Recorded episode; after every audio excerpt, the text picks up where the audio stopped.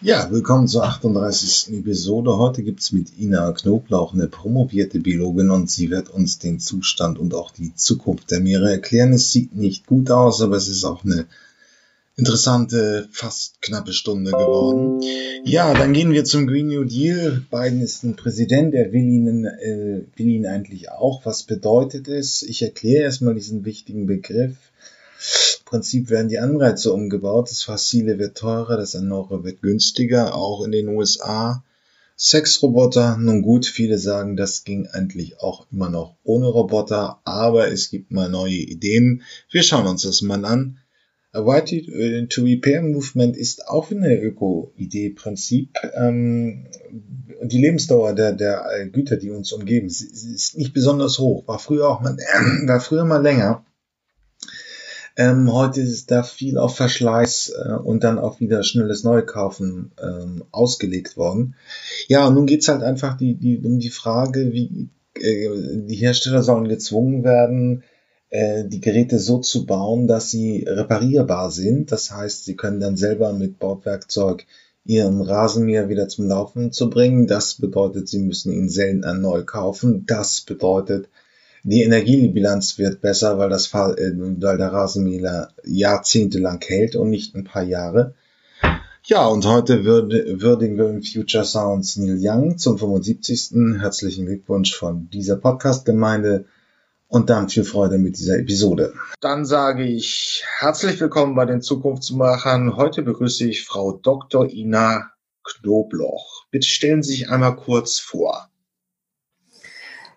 Ja, ich bin ähm, promovierte Biologin vom Ursprung her, aber schon seit Jahrzehnten äh, als Journalistin und Filmemacherin äh, aktiv. Das habe ich so neben meinen Forschungen auch schon angefangen und äh, da auch schon eine starke Affinität zu den Meeren und der Natur gehabt. Also ich habe 89 den ersten Naturschutz, also das heißt den ersten, den einzigen, den ich gegründet habe, Tropica Verde ähm, und habe in Costa Rica geforscht und bin da auch immer noch aktiv, eben auch an der Küste, an der Pazifikküste. Ansonsten viel bin ich sehr neugierig. Ich ähm, mache Filme seit 30 Jahren eben äh, vorwiegend zu Umweltthemen, am liebsten zu Umweltthemen, ähm, aber auch zu historischen Themen und auch fiktionale Stoffe. Und ähm, ich bin natürlich auch begeistert. Ich bin also selbst auch, habe eine große Affinität äh, zu den Meeren schon als Kind gehabt, was ja auch in meinem Buch ein bisschen beschrieben ist. Mhm. Und das war natürlich ganz großartig für mich, als ich dann bei einem meiner Filme mir äh, ähm, eine Meeresbiologin sagte, ich wäre auf der Insel, das war in, auf den Cookinseln ganz berühmt. Ich so, ich war doch noch nicht hier. Und sie sagte mir, dass dann eine Meeresgöttin dort Ina heißt. Das fand ich sehr berührend und auch diese Geschichte, die habe ich ja auch ein wenig eingewoben ähm, in das Buch. Genau. Ähm, wir, wir, ich pack natürlich in die Shownotes dieses, dieses Podcast oder dieser Episode ähm, das Buch, das Sie mit Hannes Jenicke, dem Schauspieler, zusammengeschrieben haben und auch eine, die ihre Filmografie. Ähm, da muss man jetzt hier nicht hektisch suchen, sondern das ist alles in den Shownotes aufgelistet. Ähm, ja, wie sieht's, wenn ich jetzt sehr grundsätzlich frage, wie steht's denn so aus der Sicht einer promovierten Biologin um die Meere weltweit? Das ist ein sehr allgemeiner Anstieg, aber ähm, es rutscht ja natürlich auch so ein bisschen in der Diskussion hinten runter. Momentan dominiert der Klimawandel, aber wie geht's unseren Meeren eigentlich weltweit? Schlecht natürlich. Sehr schlecht, aus verschiedensten Gründen. Also sie sind ja affektiert vom Klimawandel und äh, von ähm, der äh, Verseuchung der Meere mit Plastik, mit Pestiziden, äh, Überdüngung und so weiter, was wir alles äh, in die Meere leiten über die Flüsse. Also das Meer fängt hier an. Wir atmen mit jedem Atemzug, atmen wir ähm, Wasser aus den Meeren ein und ähm, praktisch mit jedem äh, ähm, Handgriff, der mit Wasser zu tun hat, ähm, äh, bringen wir auch etwas in die Meere ein. Also wenn wir auf die Toilette gehen, wenn wir den Wasserhahn anmachen, alles, was in den Flüssen landet, landet letztendlich auch aus äh, in den Meeren. Natürlich haben wir hier Kläranlagen, aber das, die filtern A nicht alles raus. Ähm, und äh, B gibt es viele, viele Länder, die natürlich nicht solche Kläranlagen haben. Auch, aber auch bei uns sind ganz viele ähm, ähm, Giftstoffe, die überhaupt nicht ähm, in die ähm, äh, in den Kläranlagen rausgefiltert werden. Auch Mikroplastik kann überhaupt noch nicht aus in Kläranlagen herausgefiltert werden. Viele äh, Medikamente können nicht herausgefiltert werden und ähm, ganz zu schweigen von den äh, Düngestoffen, Pestiziden, die von der Landwirtschaft kommen, die auch gar nicht über die Kläranlagen laufen, sondern die direkt eben in die Flüsse ähm, gehen durch äh, Überschwemmungen und so weiter. Es landet direkt in den Flüssen und im Meer damit. Ja, aber auch als Journalistin und als Medienfrau. Ähm, wir sehen ja jetzt schon in, Nach in den Nachrichten häufiger mal so Effekte des Klimawandels, Dürren, Waldbrände. Es wird greifbarer. Ähm, klar, Klimawandel, das wird Ihnen jeder Forscher sagen, wird man erst in den nächsten 10, 15, 20 Jahren so wirklich komplett sehen. Ähm, nur man kann es ja schon heute greifen. Nur wo ist da für den, für den Laien das Problem der, der, des Meeres, der Meere, der Überfischung, der Vermüllung der Meere eigentlich greifbar? Kann wir schon irgendwo Regionen im Meer bis auf die großen Müllstrudel im Pazifik, die aber auch hier in Europa ja nicht wirklich intensiv diskutiert werden, wo man es wirklich schon so auch als Laie sehen kann, dass es den Meeren immer schlechter geht? Natürlich die ganzen Korallenriffe. Also wer äh, schnorchelt oder taucht in diesen Gegenden unterwegs äh, gewesen ist, der sieht es ganz deutlich, dass eben in diesen Regionen, ähm, also die Korallenbleiche ist ein ganz äh, äh, typischer Indikator dafür. Also äh, Korallen, die leben in einer Symbiose mit Algen. Korallen sind ja an sich keine Pflanzen. Es wird immer gerne auch mal falsch dargestellt, sondern eben diese Polypen können äh, eben in den zoologischen Bereich, diese kleinen Tierchen und bauen diese Skelette.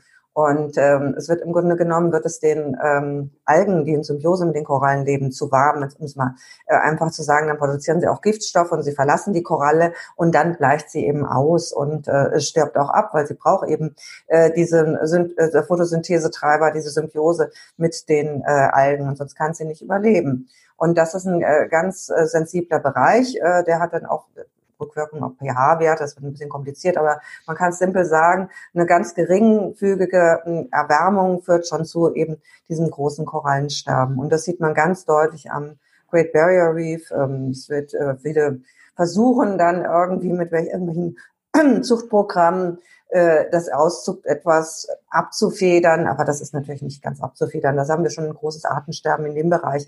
Und sekundär, es leben in den Korallenriffen, das ist eine Kinderstube für zahlreiche andere äh, Meeresbewohner wieder. Also das ist eine ganz, ganz Kaskade, die da dran hängt. Ähm, andere Bereiche, da sehen wir die, das ist auch eine Folge der Vermüllung. Also sind sicher ähm, verschiedene Faktoren dabei, Einleitungen, eben organische Substanzen. Ähm, das haben äh, vor allem Karibikliebhaber schon deutlich zu spüren bekommen, diese riesigen Algenberge. Also wir haben ja äh, dieses äh, Sargasso-Meer, das ist ja ein ähm, praktisch ein Meer ohne Ufer, das äh, eben zwischen Afrika und Südamerika liegt und ein bisschen ins Bermuda-Dreieck hinein ragt auch noch und das dreht sich so langsam. Es sind vielen Mythen auch drin, auch bei Kolumbus schon beschrieben. Und darauf ist ein, ein Algenteppich. Das ist aber was Natürliches und das sind eben benutzen auch viele Tierarzt-Zwischenstationen und so weiter.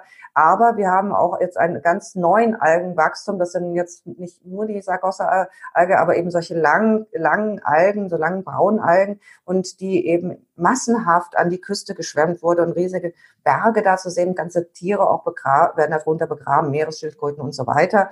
Stinkt furchtbar, wenn das verrottet ähm, und das nimmt von Jahr zu Jahr zu. In diesem Jahr habe ich nichts gefunden. Ich hatte eine zusätzliche Vermutung.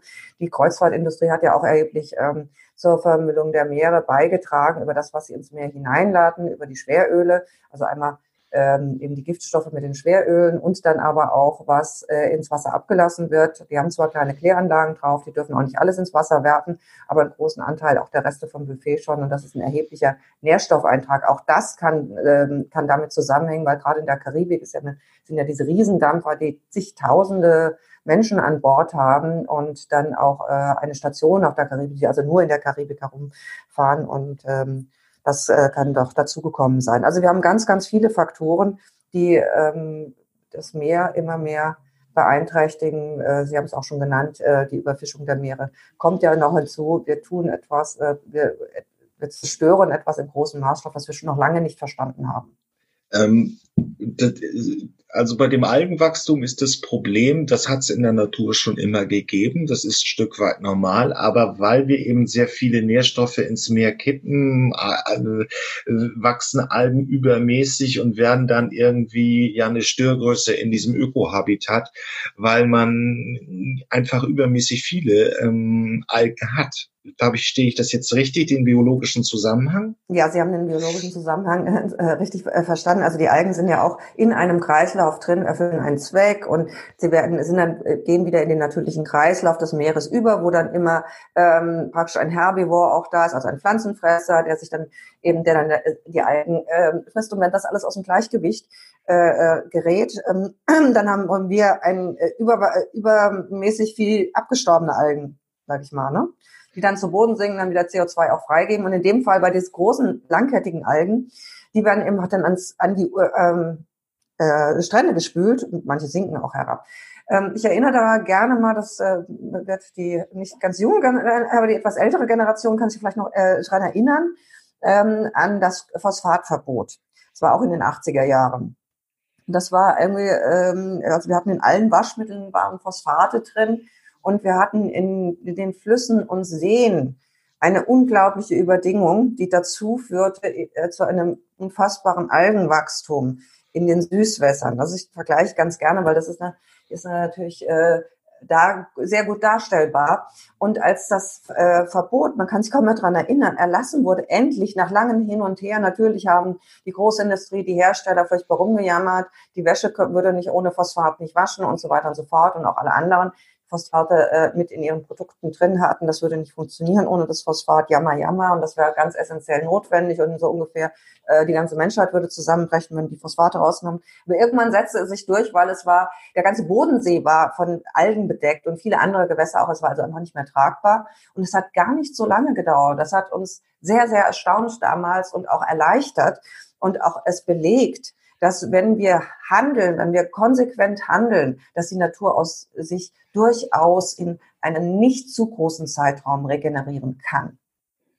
Ähm, ist übrigens auch ich bin ja auch nie mehr ganz taufrisch, aber es ist eigentlich ein schönes Beispiel. Es ist geht zwar nicht um Meere, aber auch die deutschen Flüsse, Elbe, äh, Rhein und so weiter, waren ja noch in den 80ern oder in den 70ern nicht geeignet, dass da Fische sich ansiedeln. Das hat sich in den letzten Jahrzehnten ja auch geändert.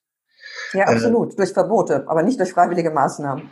Durch Verbote, ganz klar. Ich kann es noch mal auf die Shownotes packen. Da gab es ja in den 80ern auch noch diese großen Katastrophen. Wie war das? Sandos in Basel, die, genau, äh, die, die, die für den Fischsterben im Rhein verantwortlich waren. Das hat sich eben auch geändert. Also ist, ja, ist die Frage, wenn man dieses, die, dieses Konzept von Verboten auf, auf die Meere übertragen will, was müsste denn jetzt schnell verboten werden?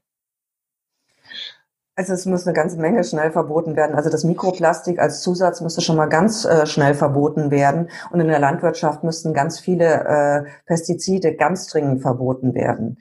Und äh, eben dann auch äh, Schutzbereiche mehr, die Sandentnehmer. Also sind, sind eine ganze Reihe von Dingen, die, die eben stärker kontrolliert werden müssen und verboten werden müssen. Und da kommen, kamen immer gut, ja, die Verbotsparteien, die Grünen. Wir haben jetzt mit Corona sind wahnsinnig viele Verbote. Wenn die Menschen Angst um ihr Leben haben, da ist alles nicht mehr so schlimm äh, wenn was verboten wird. Äh, aber das sind leichte, das sind leicht umzusetzende Verbote, äh, die ähm, Industrie, das ist das mit, deswegen bringe ich das Phosphatbeispiel ganz gerne. Das ist eigentlich um diese Mikroplastikzusätze in Kosmetika, in allen möglichen Produkten. Das ist absoluter Wahnsinn. Das gehört sofort verboten. Das ist absolut überflüssig. Die funktionieren auch ohne ähm, Mikroplastikzusätze.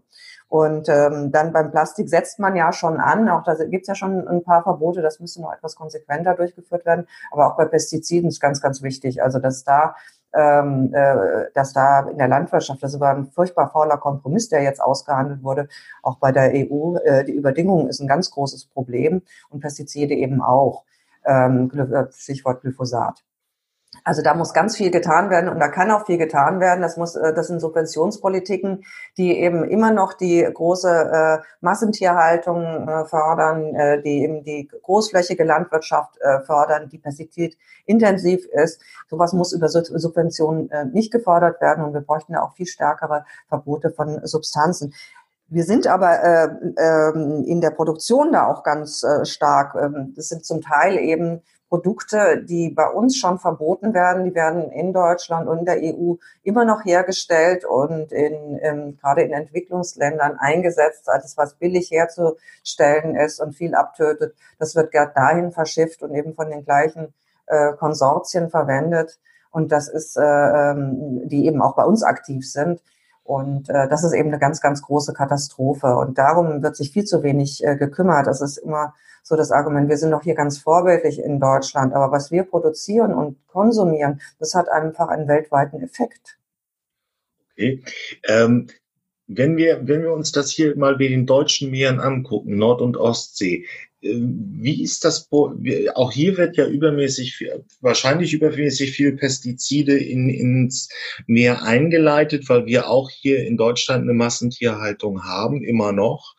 Ähm, wie, wie wirkt das wirklich genau auf dem biologischen Level? Also ähm, man düngt hier Felder in, in Deutschland äh, und das, die, die Substanzen kommen dann in die Meere. Und wie steht's dann jetzt so um unsere deutschen Meere?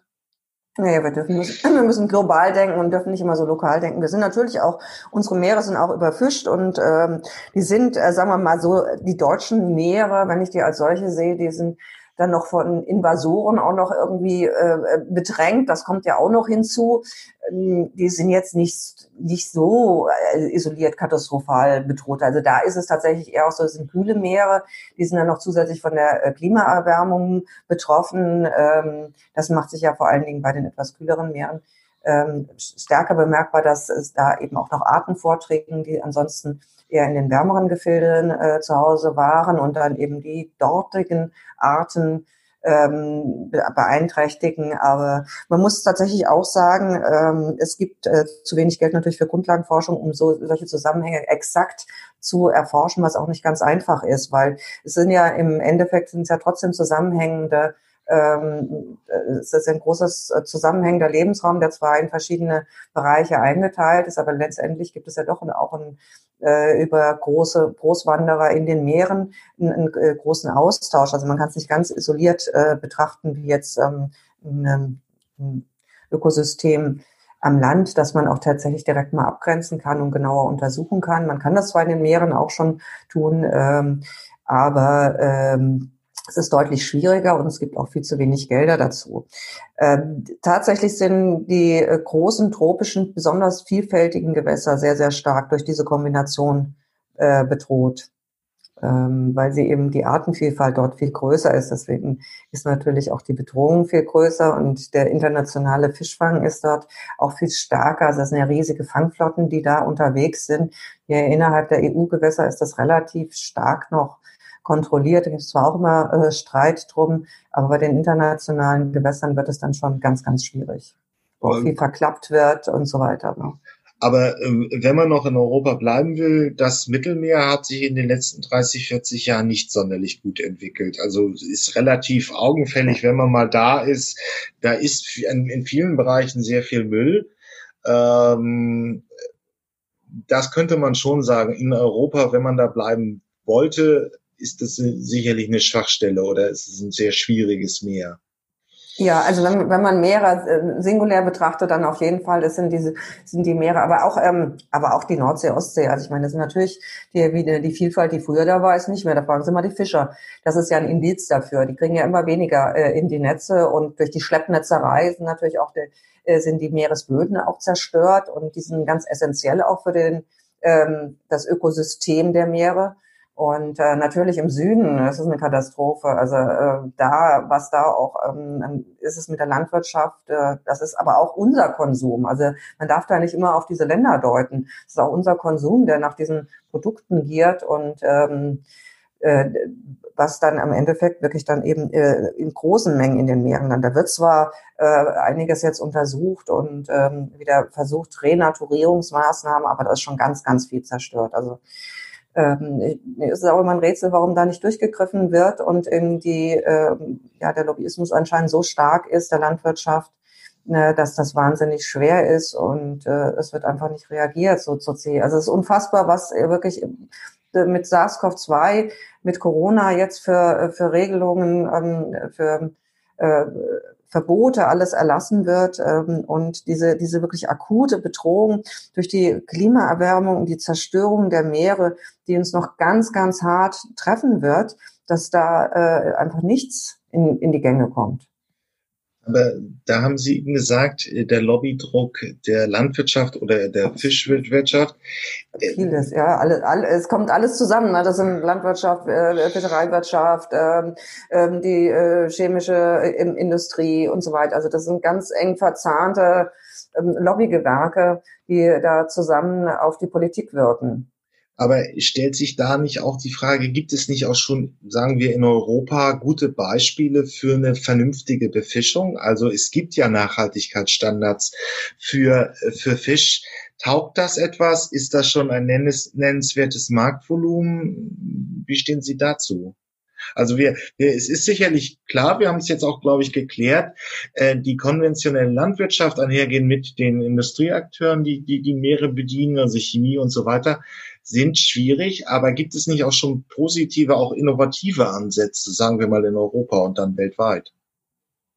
Ja, natürlich gibt es innovative Ansätze, aber das ist so marginal, dass es das große Ganze kaum tangiert. Also es, es, es reicht nicht, diese positiven Ansätze. Ähm, wir tendieren ja gerne immer zu diesem Constructive äh, Journalismus, immer positive Nachrichten, mache ich auch eigentlich lieber, aber es, ähm, es nützt nichts, wenn wir diese Beispiele sehen und das praktisch äh, vor Augen haben, ist ja ganz toll, wenn wir das andere nicht einschränken.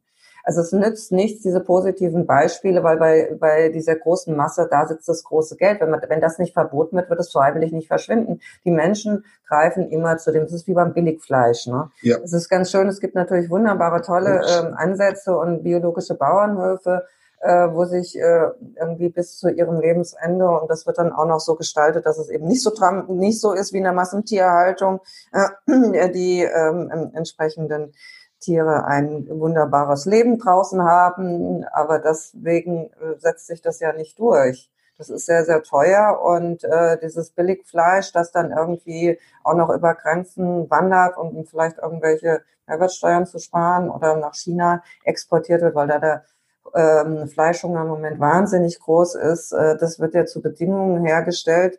Ähm, da kommen wir ja noch zu ganz anderen Themen. Kommen wir nämlich zu, ähm, zum aktuellen Corona-Thema und sonstigen zum solchen Thema. Ich hatte das ja auch in meinem Buch in diesem einen furchtbaren Seesterben. Also die Pandemien gibt es durchaus aus dem Meeresbereich, was eben auch mit der Klimaerwärmung und der Verseuchung der Meere zusammenhängt. Natürlich. Und äh, bei der Massentierhaltung, da setzen wir so massiv Antibiotika ein und so massiv auch Impfungen ein, die wiederum dazu führen, dass wir stärkere, ähm, in ähm, Mikroben stärkere Antibiotikaresistenzen haben und auch ähm, durch eben die Impfungen, die also auch keine oft eben keine kompletten sicheren Impfungen sind, ähm, entstehen neue Viren, eben gefährlichere Viren. Also da ist eine ganz gefährliche Mixtur auch und das geht auch wieder über die Abwässer in die Meere. Also Corona wurde ja auch schon bei Meeresbewohnern festgestellt. Da hängen so die Dinge schon auch ein wenig zusammen. Ja, es ist nur, das ist ja auch ein bisschen Ziel dieser Podcast-Reihe, auch immer wieder festzustellen, dass, dass Innovationen oder Ansätze, ähm, eben jetzt auch nachhaltige Fischbewirtschaftung, immer wieder gegen die alten, subventionierten und etablierten Verfahren angehen müssen und dadurch einen, einen immensen Nachteil haben. Eben war, Entschuldigung. Ja. Hier ist, ist gerade ein Aussetzer gewesen. Ja, sagt es bei mir auch. Das schneide ich kurz raus. Ähm, was ich nur in dieser Podcast-Reihe ja immer wieder höre, ist, dass die innovativen Ansätze im Nachhaltigkeitsbereich ja gegen diese Innovation, äh, gegen diese etablierten und kostengünstigen etablierten Fisch, ähm, Fischproduktionen angehen müssen und dadurch immer einen Nachteil haben. Ähm, das ist so in dem Sinne nichts Neues. Aber weltweit wenn, wenn man, also es ist ja, glaube ich, für, für Nichtbiologen sehr schwer zu fassen, wäre, sind also sehr große, komplexe Umweltsysteme. Äh, vielleicht kann man es irgendwie auf die großen Ozeane, Indisch, äh, Pazifisch und, und der Atlantik reduzieren. Aber wie kann man da richtig auf systemisch steuern und anfangen? Also müssten jetzt alle Länder, die Anrainer sind, erstmal Pestizide verbieten.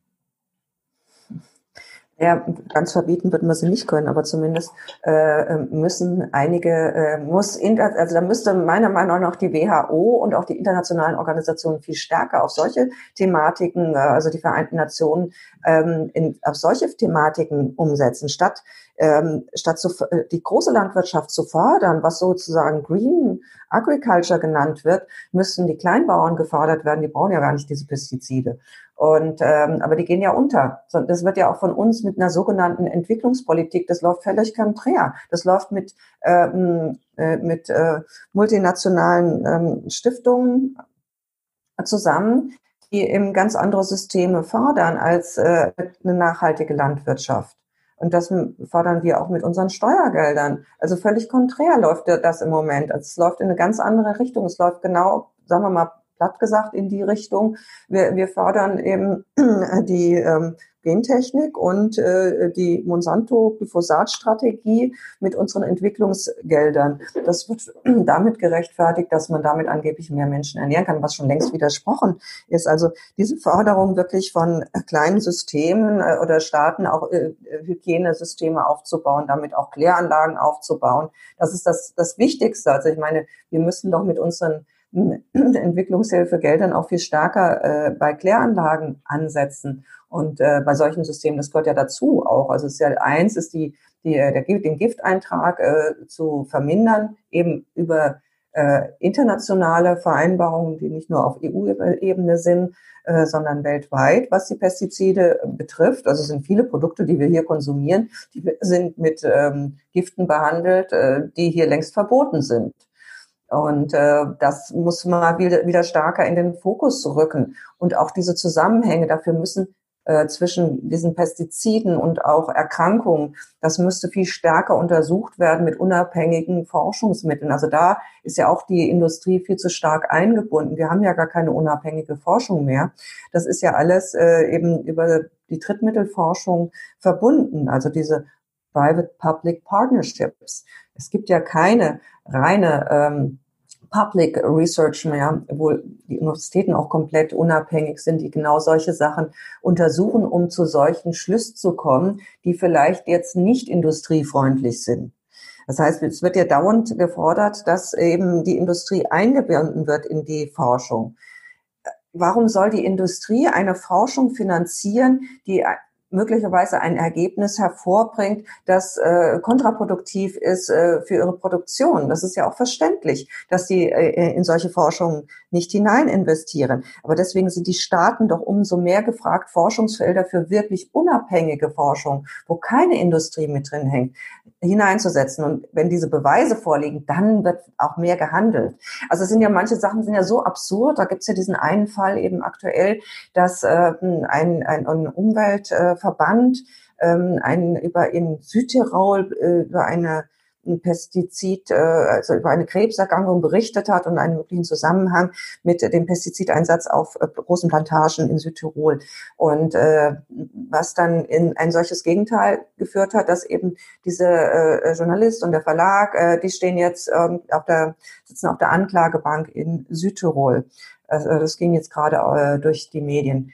Und ähm, so einen Fall gab es auch bei Monsanto schon einmal. Da hat ähm, haben Kolleginnen drüber berichtet in Frankreich für Arte äh, und das so schön verglichen. Da hatte eben auch ein Bauer, ein, ein, ein Ökobauer ein Feld und auf dem sind eben diese ähm, äh, genmanipulierten Pflanzensamen und äh, Pestizide rüber und da hat er eben geklagt und am Ende des Tages wurde er verklagt, weil er das genutzt hat. Und wir haben es verglichen mit ungefähr, man äh, hat eine, ein rein Mittelhaus und äh, man hat das schön weiß gestrichen und die Nachbarn streichen lila und dann sind Spritzer auf das Haus gekommen und der Hausbesitzer klagt darauf, dass es eben neu gemacht wird und am Ende ist der, äh, wird er äh, verklagt, äh, weil er eben diese lila Farbe benutzt hat.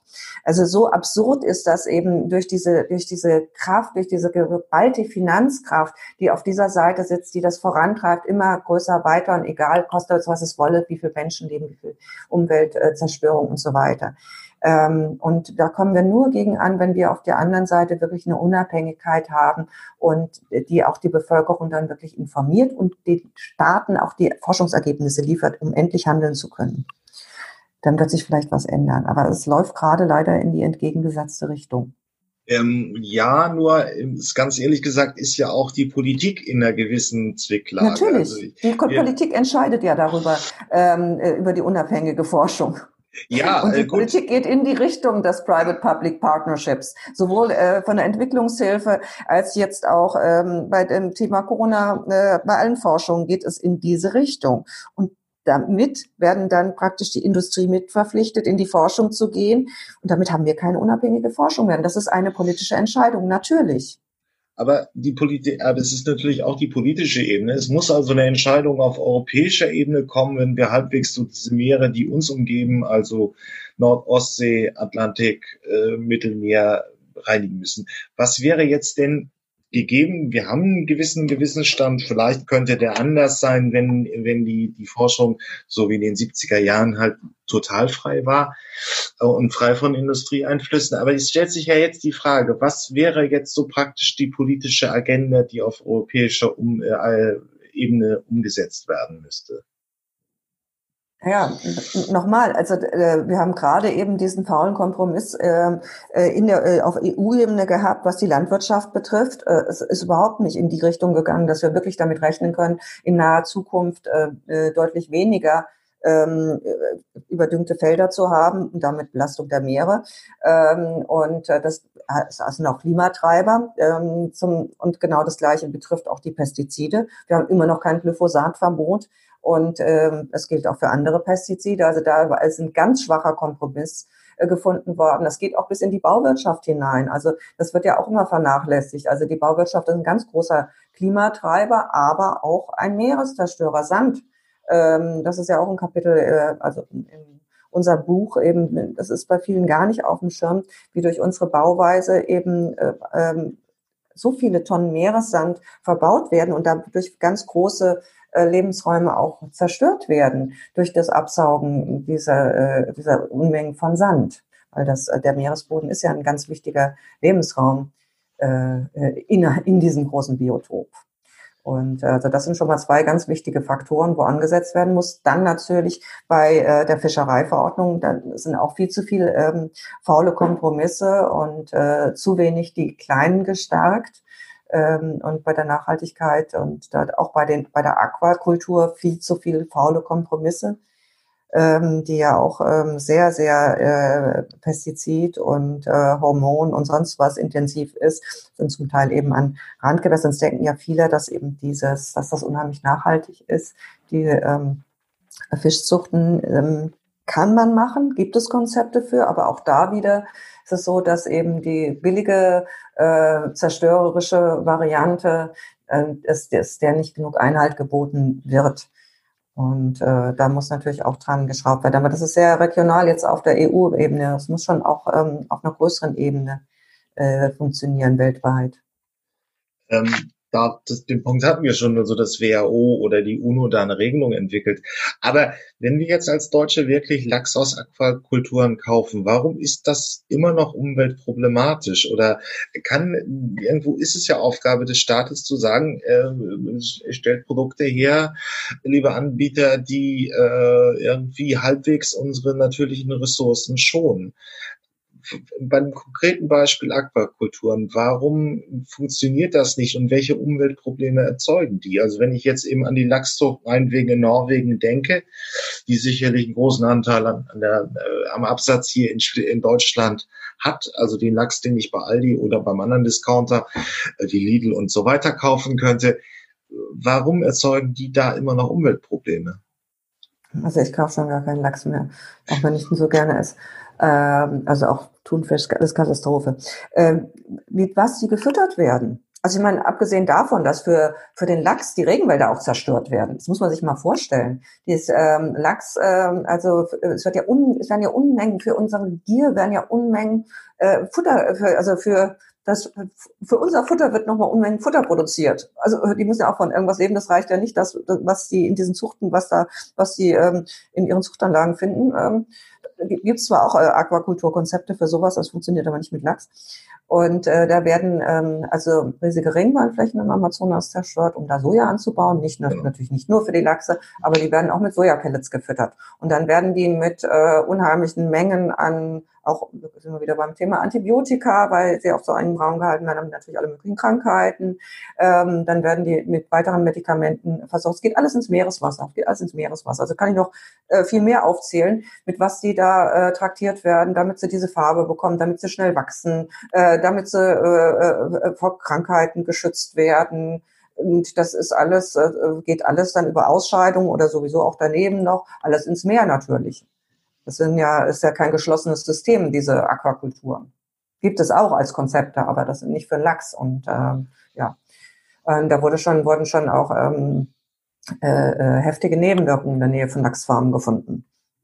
Ähm, okay, also selbst die, die, die Aquakulturen sind auch kein wirklich überzeugender Lösungsansatz. Es sei denn, man würde irgendwelche Regelungen mal einführen, wie was wird da verfüttert, welche Medikamente werden gegeben. Ja, also das funktioniert nur bedingt. Ne? Also bei in äh, Aquakulturen für, für Meerestiere, äh, äh, Tiere, also Meeresfische, sehr, sehr schwierig, sehr, sehr schwierig. Ähm, es gibt ähm, Konzepte eben für Süßwasserfische, ähm, Nachhaltigkeitskonzepte, wo so geschlossener Kreislauf, wo praktisch mit den äh, Fäkalien der Fische, da werden dann wieder ähm, Felder gedüngt, ähm, wo das so ein geschlossenes System ist. Das ist sehr, sehr interessant. Ähm, aber das wird viel zu wenig gefordert und es wird auch viel zu wenig darüber informiert. Ich meine, die wenigsten wissen, wie viel Mangroven für Schrimpsfarmen äh, zerstört werden. Das ist eine Katastrophe und dann noch mit wahnsinnig vielen Pestiziden belastet und ganzen, die ganze Küstenregion zerstört. Und dadurch, dass die, die Mangroven äh, füllen ja auch ein, ein, haben ja noch eine wichtige Funktion äh, bei der CO2-Kompensation. Es geht auch, äh, also natürlich alle Wälder, aber auch die Mangroven gerade an der Küste und äh, eben auch die Küstenorte zu schützen vor Überschwemmungen. Das ist alles weg dann. Also die, die äh, Menschen haben dann leiden stärker ähm, unter Überschwemmungen, also durch die Klimaerwärmung haben wir sowieso mehr äh, Stürme und äh, äh, mehr Hochwasser. Und das ist, kommt dann ungebremst eben auf die Küsten, läuft, das auf die Küstenorte auf. Wenn äh, die Riffe äh, davor zerstört werden, sie werden ja zum Teil gesprengt zum Fischfang, die Mangroben werden zerstört für äh, Schrimpsfarmen oder auch äh, aus anderen Gründen noch, aber viel für Schrimpsfarmen und dann noch eben dieser massive ähm, Pestizid, ähm, Dünger, ähm, äh, sonst Medikamenteneinsatz innerhalb dieser äh, Farmen, der dann ja auch wieder ins Meer hineingeht und dort weitere äh, Lebewesen zerstört. Also ist das eine große Katastrophe. Deswegen ähm, solange das nicht geregelt ist, sollten alle auf Fisch verzichten. Es gibt also ein paar Listen beim vom WWF und auch von Greenpeace, äh, die genau diese Bedenklichkeiten aufführen auf die eigenen Arten, wo man drauf achten äh, sollte, äh, um dann eben möglichst wenig zu zerstören mit dem Konsum. Irgendwas von irgendwas muss man sich ja ernähren, aber das Vegetarische ist dann irgendwie das am wenigsten zerstörerische in diesen Tagen. Und zwar das unverarbeitete, selbstgekochte Vegetarische. Natürlich dann auch nicht so ganz einfach. Ähm, aber das ist, es ist äh, sehr, sehr schwierig, weil es zu wenig Regularien gibt. Und na klar, wenn ich zu meinem Bauern gehe und kaufe mir da was oder wenn ich zum kleinen Forellengut äh, im Taunus gehe und gucke, wie die das machen, das ist dann auch okay. Äh, aber diese Großanlagen, das ist wirklich eine weltweite Katastrophe. Und auch diese Gier und diese Selbstverständlichkeit, mit der wir konsumieren, ist einfach unfassbar. Ähm, wir waren jetzt wieder schon sehr konkret, aber wenn man so eine gewisse Hierarchie aufbauen würde, ist das zentrale Problem wirklich die Überfischung? Das heißt, wir als Konsumenten müssten einfach aufhören, so Fisch zu kaufen, wie wir es bislang gemacht haben? Oder ist es eher der Klimawandel? Ähm, der Klimawandel ist natürlich ein ganz das das Ober das zentral ein, das zentrale Problem, das über allem hängt. Also mit diesem Klimawandel. Aber man muss sagen, ohne diesen dieses Meer würde vielleicht mit diesem Klimawandel dann würde es eine Veränderung äh, geben. Natürlich die Korallenriffe sterben ab. Äh, ob das Meer vielleicht sich so hin ändert. Also diese ganze Kombination ist einfach die große Katastrophe. Und wenn das Meer stirbt, äh, dann wird das das ist dann, ähm, dann wird es auch sehr eng für die Menschheit. Da hängen ja viele Sachen äh, mit dran. Also ich weiß nicht, ob man es so einfach, wie gesagt, also gibt es ja auch zu wenig Forschungsergebnisse. Ich würde es nicht nur auf die Überfischung äh, reduzieren. Die, ich habe ja das auf die Aquakulturen, das hat ja nichts mit Überfischung zu tun. Das hat ja wieder was mit der Zerstörung der Küsten zu tun, äh, mit dem Eintrag von, äh, kurz gesagt, mit Überdüngung äh, und Giften und Medikamenten, äh, Eintrag in und Schwermetalle zum Teil auch äh, in die äh, Gewässer. Ich meine, selbst Gold, ja, also die Leute setzen auf Gold, weil gerade irgendwie es ist schwierig, mal Aktien oder auch Goldpreis steigt. Dadurch ist ein unheimlicher Boom auf Gold entstanden. Was passiert? Es wird mehr Gold, äh, äh gibt mehr ähm, im Goldabbau, gerade auch eben im Amazonasbereich. Und was passiert da? Das wird sehr viel Quecksilber eingesetzt und das läuft auch alles wieder in die Meere. Das ist also, das sind manche Dinge, wo man gar nicht dran denkt. Unsere Autoreifen, ja, mit dem äh, Kautschuk, das, was wir einen, einen Reifenkonsum haben, dafür reicht dann irgendwie, da gab es eine Kautschuk, ähm, äh, solche in Südamerika, jetzt vor allem in, in Thailand, dafür wurden Unmengen von Regenwäldern zerstört. Und da ist ein Pestizideinsatz auf diesen Kautschukplantagen. Und natürlich landet auch das alles wieder im Meer. Es ist einfach unglaublich. Und es ist ganz viel hängt mit unserem äh, Konsum zusammen. Und das muss alles mal äh, hinterfragt werden. Und dafür müssen strengere Regularien. Und wir sind eben so zentriert drauf, irgendwie äh, äh, jetzt mit dieser Kontrolle über das äh, Coronavirus, was da alles passiert und in diesen ganzen Zusammenhängen passiert überhaupt nichts, weil da ist alles in, ein Industrieinteresse ist und hier haben wir jetzt auch wieder ein Industrieinteresse, äh, das natürlich äh, sind Pharmafirmen daran interessiert, etwas gegen Corona vor allen Dingen zur Impfherstellung, deswegen sind arbeiten da alle schön zusammen. Aber äh, wenn es etwas äh, zu tun hat mit Verzicht und Verboten, dann ist, äh, gibt es keine Lobby dafür, beziehungsweise eine Lobby, die sehr, sehr klein ist, die nicht mithalten kann mit eben diesen unfassbaren äh, Geldern, die dagegen stehen. Too big to fail ist ein bisschen eine Logik der Finanzkrise, aber es ist natürlich auch, wenn man es mit äh, Corona eben vergleicht, eine konkrete Bedrohung für die Menschen. Ähm, und die Meere, das werden viele sicherlich sagen, werden immer schlichter. Sie sind ein zentraler Baustein des, menschlichen Lebens auf dem Planeten. Aber dass die, Proble äh, die Problemlage ist bei weitem nicht so gravierend klar. Sie ist nicht so deutlich, wie sie eben bei Corona ist. Und deswegen sehen wir bei den Meeren eben weniger Handlungen und weniger Druck. Ja, natürlich. Das ist, das ist das zentrale Problem. Wenn wir jeden Tag irgendwie direkt konfrontiert werden würden mit den Auswirkungen, die sehen wir halt nicht. Das ist so typisch. Wir sehen das nicht. Und ich sage auch, wenn wir bei Corona, wenn wir ähm, nicht täglich mit diesen Zahlen traktiert werden würden und äh, in den Nachrichten das permanent hätten, sonst da würden wir das ja auch nicht so spüren. Da wären jetzt mehr Zahlen in Krankenhäusern, man würde drüber reden, ja. Das wäre so äh, wie äh, bei der ähm, Grippe-Pandemie äh, wie vor 100 Jahren. Ähm, äh, und die waren noch gefährlicher jetzt als, äh, äh, aber es war ja nicht ein permanentes Thema, wo so viel äh, gehandelt wird. Also so, so von der Wahrnehmung her, ne? wenn mhm. wir nicht täglich diese, diese Zahlen und ähm, diese Informationen hätten, wenn wir täglich diese Informationen hätten, wie es dem Meer geht und die, diese Zahlen mit Zahlen traktiert äh, würden, was im Meer gerade passiert, äh, an Zerstörung, äh, was, äh, wie viele Menschen daran sterben, äh, äh, auch wieder aus den unterschiedlichsten Regionen der Welt, dann würde man auch anders darüber denken. Aber es wird halt nicht so darüber berichtet. Ähm, da sind wir in, bei Ihrer Rolle als Medienfrau, als Journalistin. Es gab ja auch die Diskussion, wirklich äh, die Börsennachrichten kurz vor acht bei der ARD kann man auch nach Mitternacht versenden, weil es immer noch, glaube ich, sind es knapp sieben, acht Prozent der Deutschen, die Aktien haben. Ähm, was müssten die Medien anders machen, um ähm, Umweltprobleme allgemein, das Meer im Besonderen besser äh, äh, äh, besser zu berichten, in, in dann eine größere äh, neutrale, aber eben auch angemessene Berichterstattung zu machen. Wo sind Defizite da? Mhm. Ja, also es, es gibt zwei, zwei Defizite, die ich sehe. Also einmal ähm, das Defizit, dass die, dass die Thematik, also dass, dass generell sich etwas geändert hat, eben überhaupt auch über, unser Medienverhalten, Konsumverhalten. Da wird ja auch gerade drüber nachgedacht, jetzt stärker ins Digitale äh, äh, zu verlegen und da dann da kann sich dann auch wieder was mal verbessern.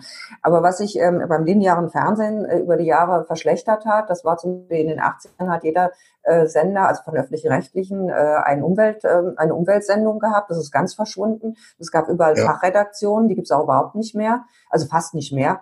Ähm, und es gab dafür Sendeplätze. Und für diese Sendeplätze haben eben Fachjournalisten, Journalistinnen, also Wissenschaftsjournalistinnen, die eben aus dem Bereich kamen, berichtet. Heute ist das äh, nicht mehr so. Da wird eben, da gibt es Sendeplätze, äh, die eben dokumentarische oder Reportageformate sind. Da wird alles drauf gespielt. Und es spielt auch keine Rolle mehr, ob die oder derjenige wirklich ähm, äh, einen entsprechenden äh, wissenschaftlichen äh, Vorbildung hat, äh, also tatsächlich Wissenschaftler ist, sondern und, und noch zusätzlich Journalist, sondern äh, die, die müssen, jeder muss alles irgendwie machen. Und das ist äh, fatal, weil dann ähm, äh, es ist sehr, sehr, ohnehin sehr schwierig, ähm, diese Fakten einzuordnen, die äh, Veröffentlichungen zu analysieren und wie viel vielleicht auch Interessenskonflikte da hineinspielen und ähm, da, da auch äh, das Netzwerk zu haben in der Wissenschaft, äh, um diese an diese Informationen zu gelangen. Also das war früher klar, dass man da eben, dass eben nur, dafür wurden eben auch die Leute eben eben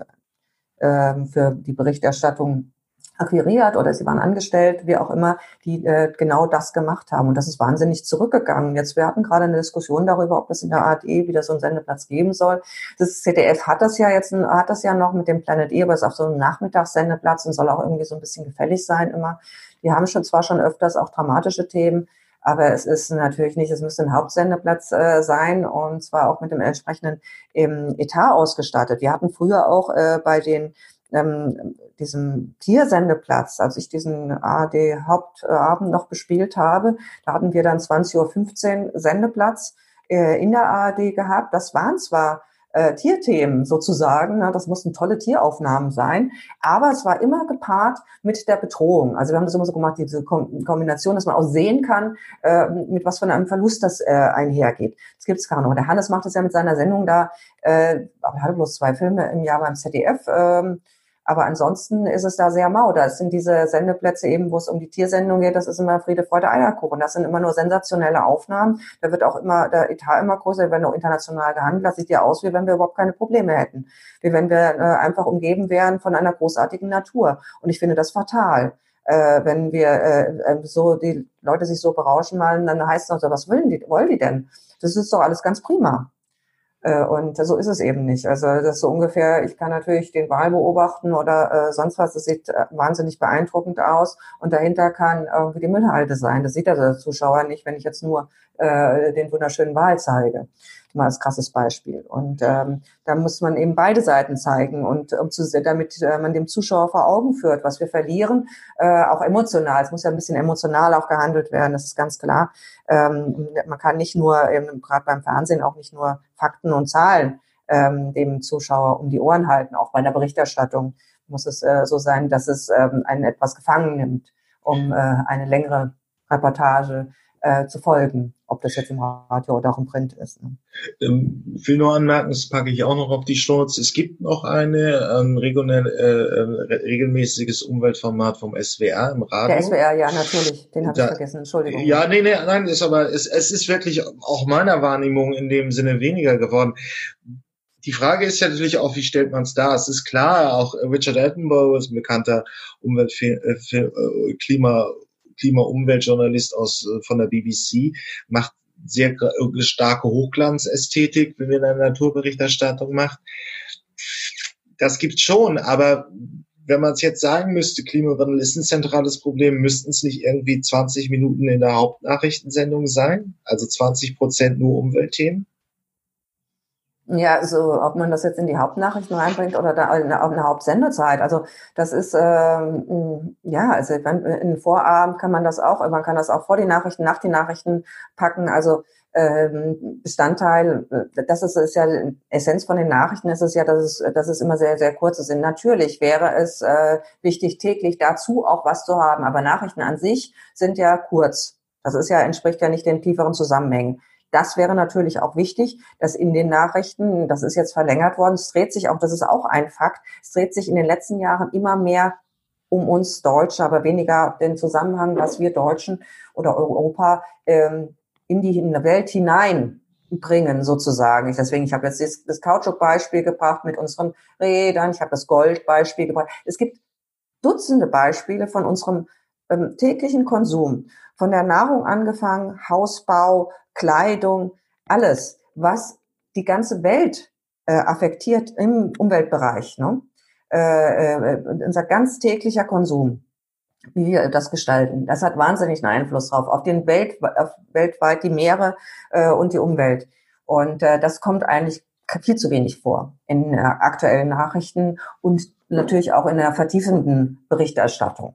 Und das ähm, äh, finde ich also finde ich sehr bedauerlich. Ähm, es ist eine Tendenz gewesen, dass man eben stärker die ähm, Formate allein über die Format Formatierung äh, definiert. Äh, ich bin eine sehr große Verfechterin äh, von der These, wir müssen stärker um die Inhalte uns drehen, weil eine Formatierung kann ich machen, das ist überhaupt kein Problem. Das ist etwas, ja, es ist etwas Formales, was der Name schon sagt, aber die Inhalte sind das, was die ähm, Zuschauer bewegt und was jeden bewegen sollte und da entsprechend müssten auch die Medien sich ausrichten. Und wenn es eben zu wenig darüber gibt und dann nicht nochmal diese, dieser Überdruss, nicht nochmal, nicht nochmal, kommt ja auch daher, was, weil immer dasselbe berichtet wird und ganz, ganz oberflächlich, eben diese vielen, diese ganzen Facetten, über die hört man kaum etwas.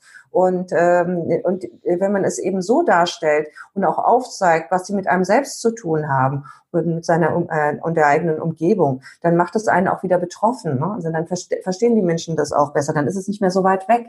Und diese Zusammenhänge finde ich äh, sehr wichtig und da brauchen wir in allen Bereichen mehr Platz. Und das Argument zählt, also gerade bei öffentlich-rechtlich zählt es natürlich auch nicht, dass wir Quoten, Quoten, Quoten brauchen, aber auch ähm, für die sonstigen kommerziellen Medien denke ich, das Interesse ist da. Das Interesse ist da. Es kommt darauf an, wie es präsentiert wird. Also im Prinzip wäre eine Empfehlung langere, klare Narrative und im Prinzip so wie Wirtschaftsjournalismus ähm, darüber berichtet, dass Märkte in Südostasien eben ähm, erschlossen werden, kann man eben auch darüber berichten, wie unser Konsumverhalten, wie unsere Steuerpolitik, wie unsere ähm, Entwicklungshilfe äh, die, die Umwelt in Südostasien beeinflusst. Um ja, als Beispiel ja. weltweit praktisch, äh, die, aber diese Art von Stories zu halt eben zu erzählen. Ja. Ja. Okay, da haben wir doch mal eine schöne Aufgabe für uns Medienschaffenden. Vielen Dank, Frau Knobloch, äh, für dieses Gespräch. Vielen Dank, Herr Vogt. Ja, der Green New Deal hat es auf europäische Ebene geschafft. Was ist übrigens ein New Deal? Es hat auch keiner in den Nachrichten erklärt, aber das Konzept geht aus Roosevelt Anfang der 30er Jahre zurück. Nach der Weltfinanzkrise 29 hat er einen New Deal, also eine Neuverteilung der wirtschaftlichen Chancen versprochen ähm, und damit eben große staatsfinanzierte äh, Infrastrukturmaßnahmen und Nachfragemaßnahmen begründet. Und das Ganze, also eine Neuverteilung der Chancen mit dem Klimawandel als Hintergrund, will die EU jetzt auf den Weg bringen. Und dafür wird es sehr viele Milliarden nötig werden. Und sie haben jetzt angefangen. Auf jeden Fall gab es zum zweiten Mal in der EU-Geschichte eine Sondersitzung und wir hören uns einmal schön die ARD dazu an. Es ist erst das zweite Mal in der Geschichte überhaupt, dass das Europaparlament zu einer Sondersitzung zusammenkommt. Das zeigt, der neue grüne Masterplan der Kommission hat höchste Priorität. Der entscheidende Punkt im europäischen Green Deal ist der faire Wandel. Wir wollen 100 Milliarden Euro mobilisieren und dann maßgeschneidert den bedürftigeren Ländern, Regionen und Sektoren zukommen lassen regions and sectors. Die Ziele sind ehrgeizig. Die Treibhausgase sollen bis 2030 um die Hälfte gesenkt werden. Bis 2050 soll Europa zum ersten klimaneutralen Kontinent der Welt werden. Ein umfassendes Klimagesetz ist für März angekündigt. Der Handel mit Emissionszertifikaten soll auf bisher nicht betroffene Sparten wie den Verkehr ausgeweitet werden. Gleiches gilt für energetisches Bauen. Die Europäische Investitionsbank soll vor allem Klimaschutzprojekte finanzieren. Kritik aus dem Parlament. Der Masterplan sei bislang nur ein Fahrplan. Im Moment steht das alles nur auf dem Papier. Darauf müssen jetzt Entscheidungen folgen, die sich gegen die Lobbyisten durchsetzen können. Sonst wird nämlich von morgen an jeder Sektor versuchen, eine Lücke im System zu finden. Von der Leyen muss also noch viel Überzeugungsarbeit leisten. Und in Madrid auf dem Klimagipfel spreche ich jetzt mit Christoph Balz, Geschäftsführer von German Watch. Guten Tag. Guten Tag. Herr Balz, wie sind denn die Pläne der EU-Kommissionspräsidentin bei Ihnen angekommen? Das ist ein sehr kraftvoller Aufschlag für diesen Zukunftspakt in Europa, der sowohl die Klima- als auch die sozialen Fragen gemeinsam angeht. Ähm, die Frage ist jetzt, wird das auch genauso kraftvoll umgesetzt werden? Ob es so kraftvoll umgesetzt ähm, werden wird, das wird ähm, zu da muss man einfach abwarten. Jedenfalls spricht von der Leyen vom Mann auf dem Mond-Moment für Europa. Ist das denn auch für Sie ein solch bedeutender Schritt? Es ist wirklich ein Paradigmenwechsel. Ich würde hier eher von der Erdlandung sprechen, dass man Europa so konzipiert, dass es mit den Grenzen des Planeten vereinbar ist und dass man das dann aber auch in die sozialen Fragen für die Menschen, die jetzt von dem notwendigen Umbau betroffen sind, übersetzt. Deswegen ist die Ankündigung, dass man das für alle Sektoren macht und dass man dafür dann auch die notwendigen 100 Milliarden mit in die Hand nehmen will an Investitionen, absolut wichtig. Ähm, und wenn das gelingt, dann kann daraus sehr viel Dynamik entstehen, die auch die Spaltung Europas wieder ein Stück weit verringern mhm. kann, weil wir gemeinsam ähm, an dieser Zukunftsvision uns orientieren können. Mhm. Kommt dieser Schritt dann nicht viel zu spät? Doch, der kommt viel zu spät. Ähm, den hätte man vor 15 Jahren eigentlich gebraucht. Dann hätte man mehr Zeit gehabt. Dann hätte man das ähm, in der notwendigen Ruhe machen können. Aber das können wir uns nur nicht mehr aussuchen. Es ist viel besser, er kommt jetzt, als dass er gar nicht kommt. Nun sagen ja konservative Politiker und auch die Industrie, nach jetzigem Stand sei das Ziel der Klimaneutralität 2050 unmöglich zu erreichen. Wie will man da denn auf einen Nenner kommen? Also wir sehen, dass ganz viele in der Industrie schon jetzt darauf ausgerichtet sind, bis 2050 treibhausgasneutral zu sein. Wir sind seit anderthalb Jahren zum Beispiel mit dem Verband der chemischen Industrie in Deutschland in einem engen Dialog dazu, wie das organisiert werden kann. Notwendig ist, dass die, dass die Rahmenbedingungen jetzt so gesetzt werden, dass diese neuen Geschäftsmodelle auch auf den Weg gebracht werden können.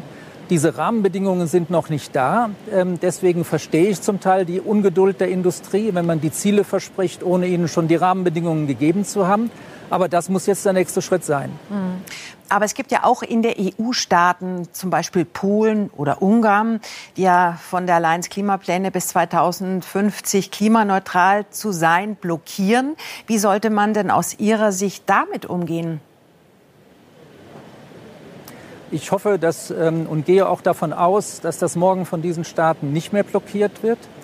Und zwar deshalb, weil in diesem Paket eben auch ein großer ähm, Transitionsfonds mit dabei ist, der diese Länder dabei mit unterstützt, ähm, dass sie es schaffen können, neue Perspektiven mit aufzubauen und den Umstieg so zu organisieren, dass damit neue Perspektiven für diese Länder auch entstehen.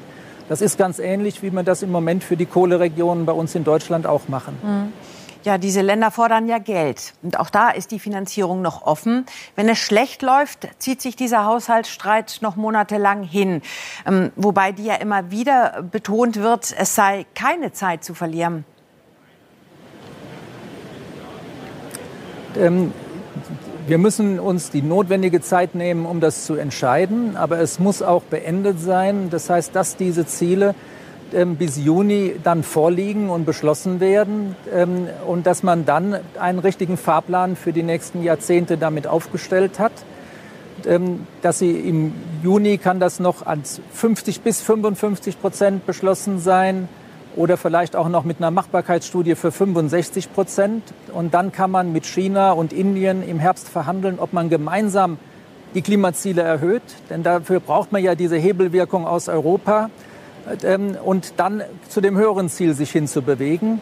Das ist der Fahrplan und da ist einem viel mehr mitgeholfen, wenn der klappt und man diese großen, ganz großen Emittenten auch mitnimmt, als wie wenn man jetzt ganz schnell versucht, selber was zu machen, ohne die mitzunehmen. Mhm. Das Ganze klingt aber doch aus Ihrer Sicht ein wenig theoretisch. Was könnte man anders machen? Nein, ich finde nicht, dass das theoretisch ist. Es ist jetzt erstmals, dass es für alle Sektoren ein Plan ist, dass er mit ausreichenden Investitionsankündigungen versehen ist und mit einer klaren Strategie. Ähm, das ist alles okay. Ähm, es passt noch nicht zu dem 1,5 Grad Limit von Paris. Das heißt, man muss über diese 65 Prozent nachdenken und man muss die Sachen umsetzen. Und das ist das große Problem in den nächsten Monaten, ob es gelingt, dass jetzt nicht Tausende von Lobbyisten diesen ähm, mutigen Plan zerreden und aufweichen, dann hätten wir sehr wenig damit gewonnen. Hm. Herzlichen Dank. Christoph Weiß war das von German Watch. Ja, wie soll das konkret aussehen? Ja, es gibt ja auch noch große Einkommensgefälle und Wohlstandsgefälle innerhalb der EU.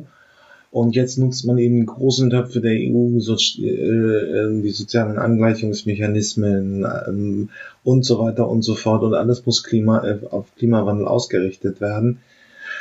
Das berichtet die Deutsche Welle leider auf Englisch, aber wir hören uns das auch nochmal an. Wird einfach ein sehr gravierender Punkt werden in der ganzen EU-Politik der nächsten Jahrzehnte und auch Jahre. The European Green Deal. What is it? It's the big idea and top priority of the new European Commission led by Ursula von der Leyen. And it's all about how to make Europe climate neutral by 2050. The first thing the Green Deal will do is enshrine in law that climate neutrality goal. So whoever's running the EU between now and 2050, zero carbon is the goal. Then the Commission will propose raising the EU's greenhouse gas emissions target for 2030. Today, it's 40%. And the plan is to make that 50 to 55%. So, by 2030, we'd need to cut Europe's emissions by up to 55% compared to 1990. The EU may then beef up other targets and legislation too, such as the 2030 renewable energy target, which is currently 32%. They may also put a higher price on CO2. At the same time, though, they don't want European industry suffering unfair competition if countries outside of Europe aren't pulling their weight on climate change. So they're planning an EU carbon border tax on certain imports from countries that are less ambitious on climate. And there'll also be a new EU industrial strategy. Now, the Green Deal plans to decarbonise not only electricity, but also transport, heating, and industry. And to that end, there'll be a new strategy for what they call sector integration. The Green Deal will also include a new EU strategy for offshore wind. The Commission want lots more offshore and onshore wind. And for offshore wind, this means a new approach to grid connections and to maritime spatial planning. Now, the focus of all of this stuff is climate neutrality by 2050. But to achieve that, we've got to be delivering by 2030. So, to that end, the Commission will focus strongly also on implementing those 2030 national energy and climate plans. And to help drive the whole energy transition and to ensure that it Das war's. Man wird sehen, wann da konkret ähm, Projekte eben auch erkennbar werden. Soweit ist das Ganze noch nicht. Jetzt klemmt es natürlich auch im April 2020 unter Corona. Aber ähm, es sind riesige Summen, die da in Bewegung jetzt kommen, alles in Richtung Klimawandel. Ja, die Digitalisierung erfasst auch unser Sexleben. Ja, ist eine spooky Geschichte, aber ich habe einen schönen Beitrag gefunden. Wir hören uns jetzt mal ein bisschen was an zum Thema Sexroboter. Stellt euch mal vor, ihr könntet jetzt sofort Sex haben. Mit eurem Traummann oder eurer Traumfrau, wann ihr wollt, wie ihr wollt, so oft ihr wollt und vor allen Dingen ohne jeglichen Aufwand vorher. Alles, was ihr dafür tun müsstet, ist einen Roboter anschalten. Einen Sexroboter. Das klingt für die einen jetzt vielleicht ziemlich geil, für die anderen vielleicht ein bisschen abstoßend, aber Sexroboter könnten tatsächlich das nächste große Ding sein. Zum einen, weil es die ersten Modelle schon gibt und zum anderen, weil wir Menschen offenbar immer weniger Sex miteinander haben. 2019 haben gerade mal 52 Prozent der Deutschen angegeben, dass sie mindestens noch einmal die Woche miteinander schlafen. In Japan sind Sexroboter schon wesentlich verbreiteter als in Deutschland und gleichzeitig haben dort noch weniger Menschen Sex miteinander. Ein Viertel der 18- bis 39-Jährigen soll sogar noch Jungfrau sein. Aber gibt es hier wirklich einen Zusammenhang? Könnten Roboter unsere Sexpartner der Zukunft sein? Haben wir dann vielleicht sogar besseren Sex? Und wie würde das unsere Beziehungen verändern? All das spielen wir heute mal durch. Und wenn ihr Lust habt, dann lasst doch direkt ein Abo da. Dann kannst du losgehen. Okay, vieles von dem, was jetzt kommt, beruht auf Schätzungen aus der Wissenschaft, weil es in diesem Bereich einfach noch viel zu wenig Studien gibt. Ich habe euch aber mal drei Punkte zusammengestellt, bei denen ihr sehen könnt, wie sich unser Leben mit Sexrobotern verändern könnte. Punkt eins: Sexroboter ziehen in unsere Schlafzimmer ein und ergänzen unser Sexleben. Hey klar, die meisten von uns, die haben von Natur aus Lust auf Sex und es bräuchte schon einen richtig guten Grund, Puppen oder Roboter einem echten Menschen vorzuziehen. Und nur kurz zur Erklärung, wenn ich von Sexpuppen spreche, dann meine ich eben nicht diese klassische aufblasbare Gummipuppe, denn die modernen Puppen, die sehen aus wie Menschen. Die haben Metallskelette, Gelpolster und eine Haut, die sich auch immer echter anfühlt. Man kann die bis auf 36 Grad erwärmen und die sondern sogar Flüssigkeiten an den entsprechenden Stellen ab. Sexroboter sollen hingegen so eine Art künstliche Intelligenz haben. Also die reden mit euch. Hey, put my face back on. Die fassen euch an, die speichern eure Daten, um euch im Verlauf immer besser kennenzulernen. Momentan kann man da aus verschiedenen Modi wählen und Körper je nach Vorliebe. Derzeit ist so eine Sexroboter-Erstausstattung aber noch ziemlich teuer. Da müsstet ihr ein paar tausend Euro für hinlegen. Aber hey, das war ja bei den Staubsaugerrobotern am Anfang auch noch der Fall. Und an Interessenten mangelt es auf jeden Fall nicht. Die Studie Homo Digitalis, die verlinke ich euch mal unten in der Infobox, die hat herausgefunden, dass sich in Deutschland jeder und jede Fünfte vorstellen kann, Robosex zu haben. Und 6% sagen, dass sie sich sogar verlieben könnten. Und das ist gar nicht so abwegig. Spätestens 2050 sollen Liebe, Sex und Zärtlichkeit mit Robotern völlig normal sein, vielleicht sogar das Führen zum Traualtar. Das meint zumindest der IT-Experte David Levy. Der begründet das in seinem Buch Love and Sex with Robots so, dass wir Menschen immer sexuelle Abwechslung suchen und Roboter uns die halt viel einfacher geben können. Dadurch, dass wir Aussehen und Charakter switchen könnten, würden wir sozusagen immer mit jemand anderem schlafen. Und je menschenähnlicher die Roboter werden, sagt Levy, desto eher könnten wir auch Empathie empfinden und richtige Liebesbeziehungen aufbauen, wie mit echten Menschen. Außerdem meint er, dass sich unsere Vorstellung von dem, was normal ist und was nicht, ändern. Er hat auch ein gutes Beispiel dafür, Oralsex. Vor 50 Jahren galt das noch für viele als abnormal und in Teilen der USA gab es sogar Verbote dafür. Und heute, naja, wisst ihr ja selbst. Levy ist übrigens nicht der Einzige, der diese Entwicklung für wahrscheinlich hält. Der Zukunftsforscher Ian Pearson, der geht sogar noch einen Schritt weiter.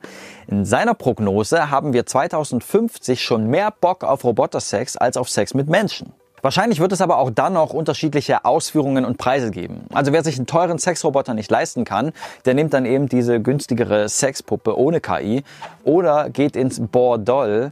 Das ist ein Bordell mit Sexpuppen. Ja, das gibt es tatsächlich. Nicht ohne Probleme, denn in Speyer musste 2019 eins der ersten deutschen Puppenbordelle dicht machen wegen Keimen.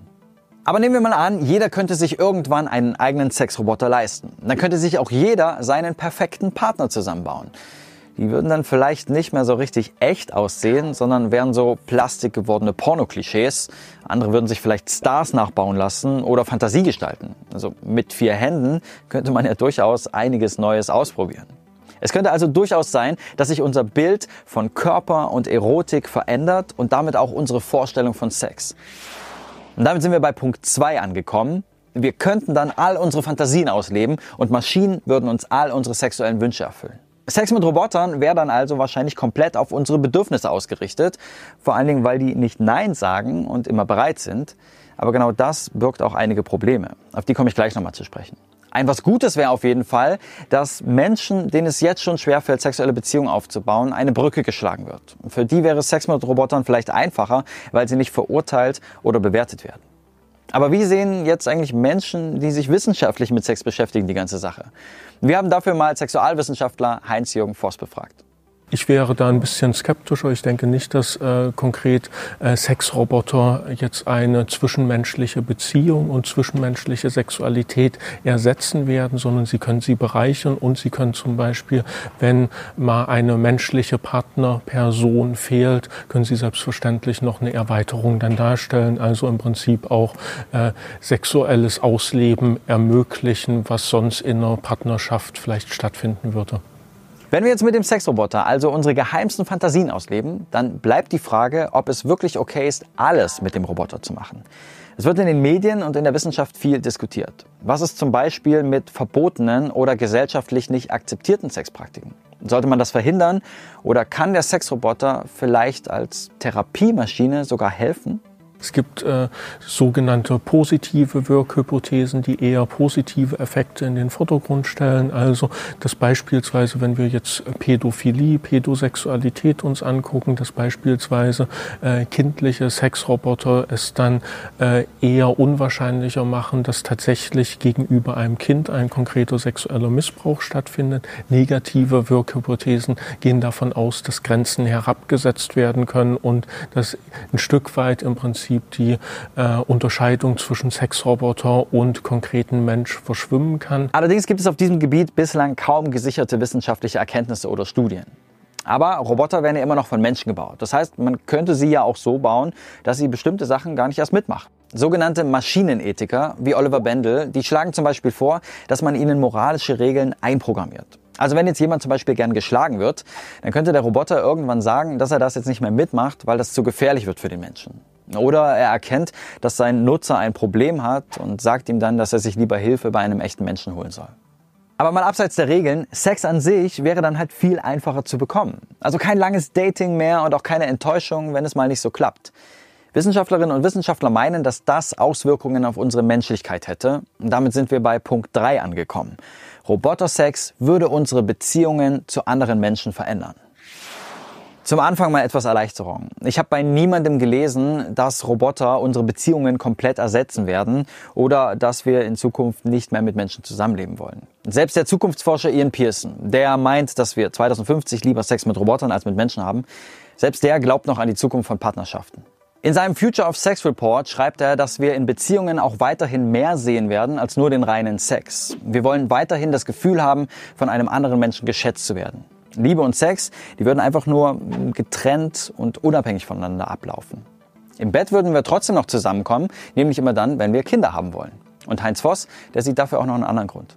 Also Lust entsteht auch gerade daraus und auch das Interesse an einem Seitensprung beispielsweise besteht darin, dass man etwas bekommt, was man nicht vorher programmiert hat und nicht genau in den Blick nehmen kann. Und deshalb denke ich, dass mit einfachen ähm, informatischen und mathematischen Algorithmen tatsächlich das nicht aufgefangen werden kann. Leider gibt es in der Gleichung noch viele Unbekannte. Unsere Beziehungen zu anderen Menschen werden auch davon abhängig sein, welche Beziehungen zu den Robotern möglich sein werden und wie die sich na, ich weiß ja nicht, aber wir haben es hier mal besprochen. Vielleicht wird es Thema in den 2020ern. Ja, eigentlich eine staubtrockene Nachricht aus den USA, aber in zwölf Bundesstaaten ist das Right to Repair gesetzlich verankert worden. Wir hören uns da gleich mal einen kleinen Kongressbeitrag zu an, auch leider nur auf Englisch. Aber es sind einfach eine gravierende äh, Wirkung auf alle Wertschöpfungsketten.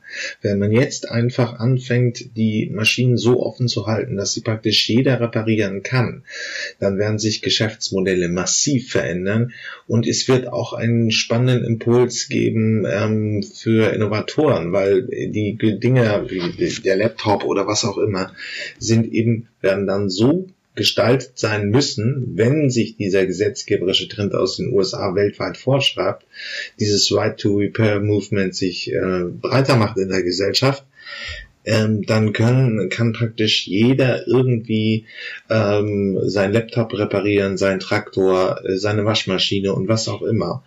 Und man ist nicht mehr auf die Hersteller äh, angewiesen. Könnte auch eine Nachhaltigkeitswirkung haben, weil man die Maschinen viel länger am Leben äh, erhalten kann, wenn man einfach eine offene Schnittstelle hat und einfach die Teile auswechseln kann. Ähm, und eben da nicht mehr den Hersteller drin hat. Aber wir hören uns das jetzt erstmal ähm, aus dem, den USA an.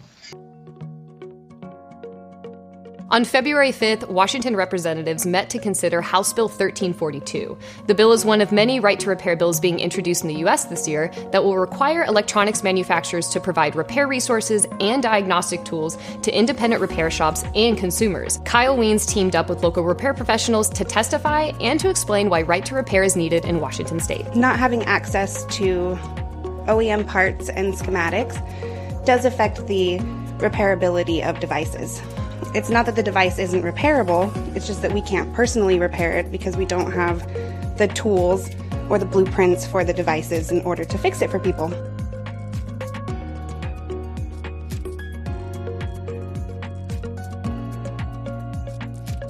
She might have to admit to a crime if we. so, having access to these schematics is not legal all of these schematics that are available on the internet have fallen off a truck in China and are available on the internet. The kind of information that these repair shops are having to use is not available from Apple in any fashion. What we would like is the ability to legalize everything that all these repair shops are doing.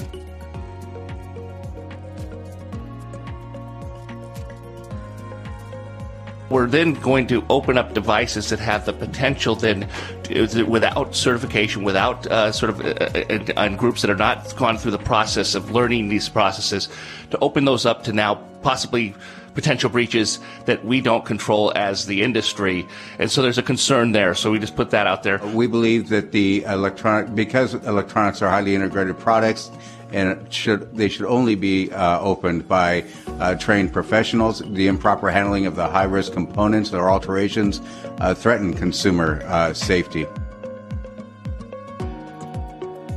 This is episode one of the Right to Repair podcast. And we're super excited to have a whole group of experts on right to repair here to talk with us today. Yeah, leaders of the movement will come together uh, bi weekly to talk about um, what's going on in right to repair news and how you can get involved.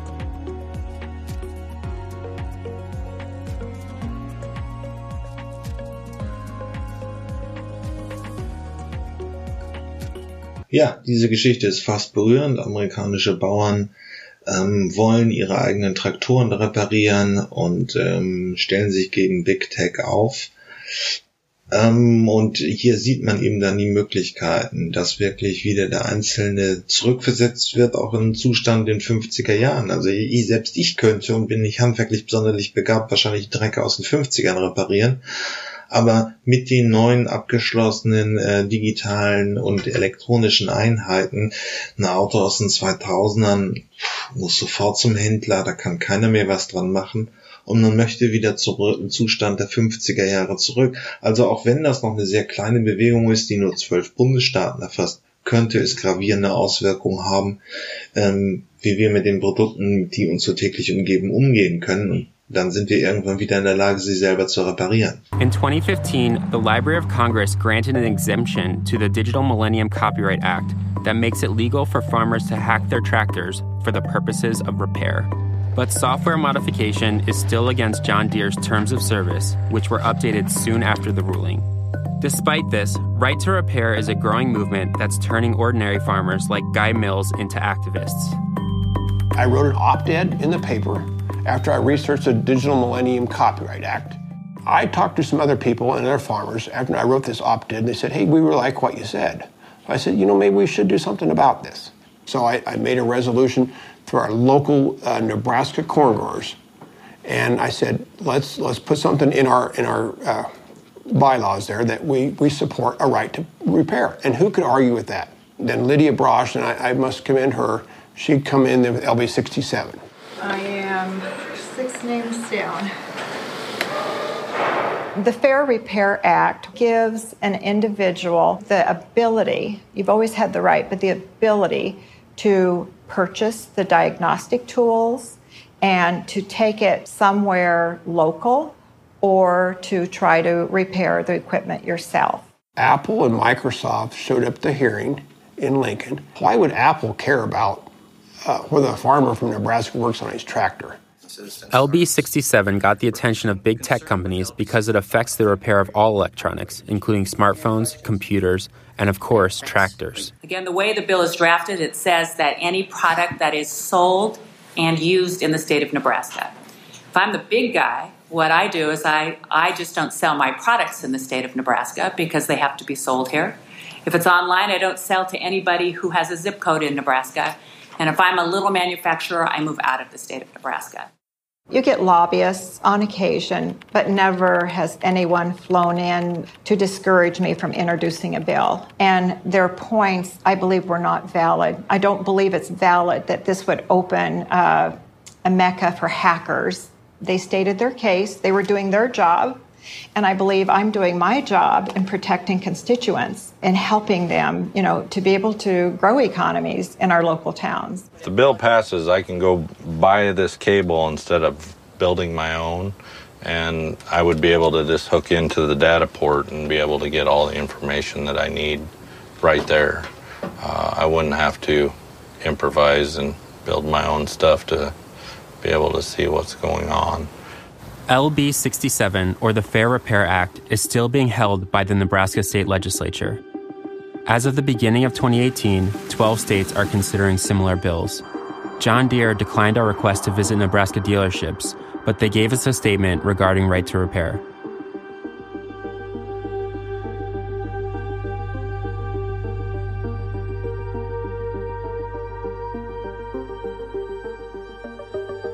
When I see the implement dealers, and you do see them, they're people on your main street, you know, you don't wish them any ill. You know, you, you wish them success. You want them to continue to serve the community. And, and I think they can do that as they access or give you access to the technology of the diagnostics.